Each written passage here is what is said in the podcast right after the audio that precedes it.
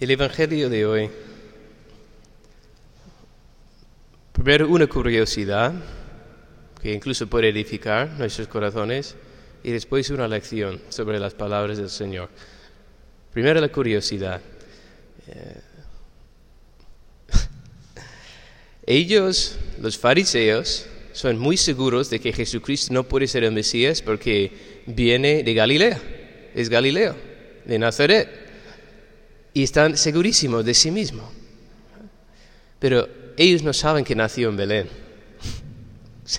Ellos citan las escrituras con tan de seguridad, porque efectivamente era Galileo. Pasaba desde los dos años, vivía en Galilea. Hablaba como un Galileo, tenía un lenguaje como un Galileo, vocabulario Galileo. Es obvio. Como si yo, es como si yo naciese aquí en Guayaquil. Yo con dos años fui a Estados Unidos. Sí, claro, soy americano, hablo como un americano, no tengo vocabulario americano, todo. Pero, pero nací aquí. Entonces, como las personas, incluso fiándose de, de sus propios conocimientos, se engreían y se equivocaban. Y vaya vergüenza si algún día conocieran la verdad de dónde nació Jesús. Pero San Juan, esa es la curiosidad, que ya San Juan está escribiendo esto años después, y claro, los cristianos ya sabían que nació en Belén el Señor, y que era Mesías de verdad. Entonces, como desde luego ya está mirando cómo estaban equivocados ellos. Pero lo que quería comentar principalmente, además de esa curiosidad, es la frase, jamás nadie ha hablado como este hombre. Se enviaron guardias, tal vez con armas, a arrestar a Jesucristo. Pero llegaron allí y empezaron a escucharle y quedaban ahí abobados. Eh, y se olvidaron de, de, lo que tenían que hacer, es arrestarlo. Y, y estaban allí encantadísimos de Jesús.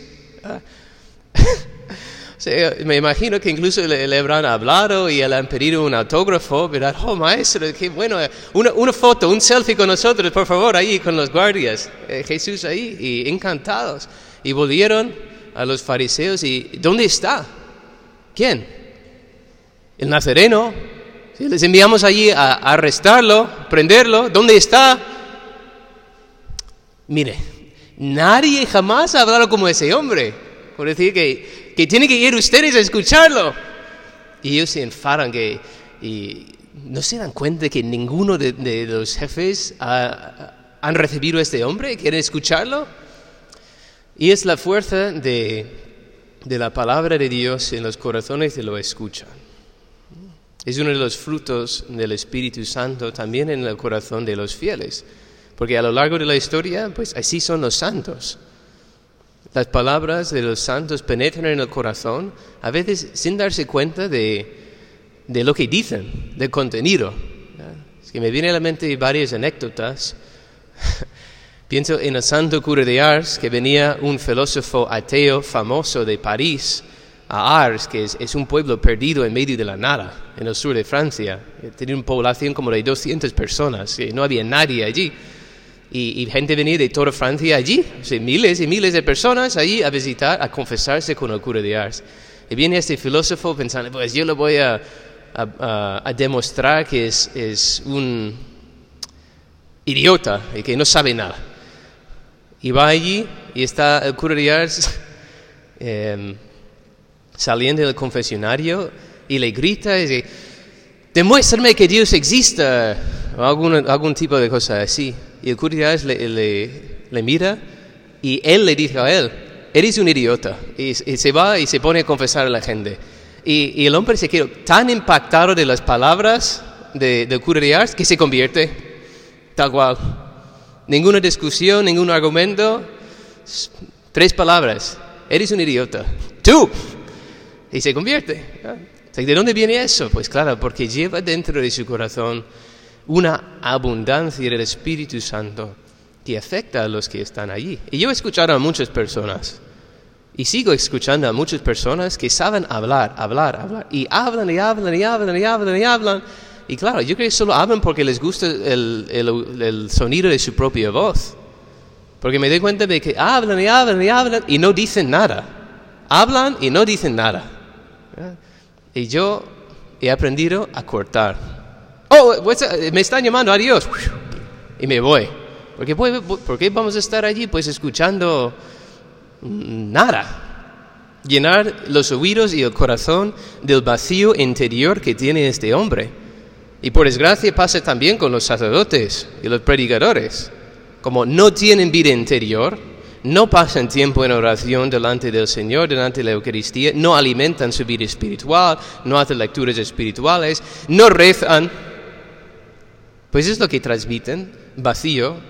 Eh, incluso si los templos se llenan, pues la gente se queda allí, aburrida, y van a misa por cumplir, pero no les transmite nada. Y pasa. Pero los, los hombres que son hombres de oración y llenos del amor de Dios, pues transmiten muchísimo. Y como cura de Ars, otro ejemplo, yo he tenido la, bueno, privilegio de vivir con un sacerdote en nuestra comunidad que ya ha fallecido, se llama Padre Henry Kowalczyk, tenía una película ahí en YouTube, Soy Fuego, hay que verlo. Y el Padre Henry, yo me acuerdo, no hablaba de muchas cosas diferentes. Incluso buscaba frases de los santos y, le gusta eso y a veces pues acertaba una cosa interesante, pero al final hablaba de la Eucaristía, de María, de la unción de los enfermos, de estar preparado a morir, de la santidad y ya está. Cuatro o cinco cosas, siempre.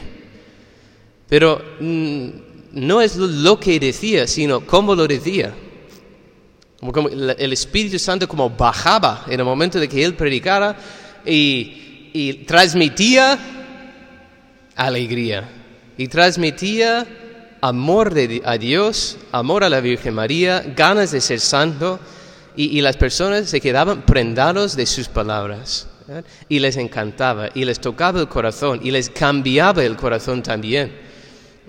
Es un ejemplo, o sea, yo, yo lo he escuchado muchas veces y a mí también me hacía mucha gracia, me hizo reír mucho a veces en la misa. Y reír, en voz alta, me hizo reír muchas veces y así tenía el, efecto. Y eso es porque provenía, tenía un corazón ardiente, se, acercaba al fuego divino en la oración día tras día y era su deseo y su amor. Y eso es lo que da fuerza a las palabras del hombre. El mismo Señor dice, de la abundancia del corazón habla la boca. Entonces, si nosotros queremos que el Señor pueda transmitir su espíritu a los demás a través de nosotros, y les digo que sí, quiere eso el Señor, pues lo esencial es que estemos unidos a la fuente, que estemos llenos y hasta rebosando del amor a Dios y a la Virgen María, del Espíritu Divino. Mira, eso es lo que da fuerza a nuestras palabras. Por eso el Señor también dice, no se preocupen por lo que van a decir, porque al final no importa tanto el contenido como el espíritu con que lo, dicen, porque yo estaré allí detrás de esas palabras moviendo los corazones. Y a veces esas palabras caen sobre oídos endurecidos y corazones duros, como los de los fariseos, otros también, otro predicador que transmite mucho y penetra los corazones, pues una persona que estaba allí no le gustaba y dice, dígale a ese cura que, que hable lo que diga en, el, Evangelio y que no se ponga a hablar de otras cosas. Es ah, es que te ha picado la conciencia, ¿verdad? Esa es otra señal de buena predicación, porque tú tienes el corazón lejos de Dios y como Él está transmitiendo la conversión, tú no quieres escucharlo. Así es, así son las cosas.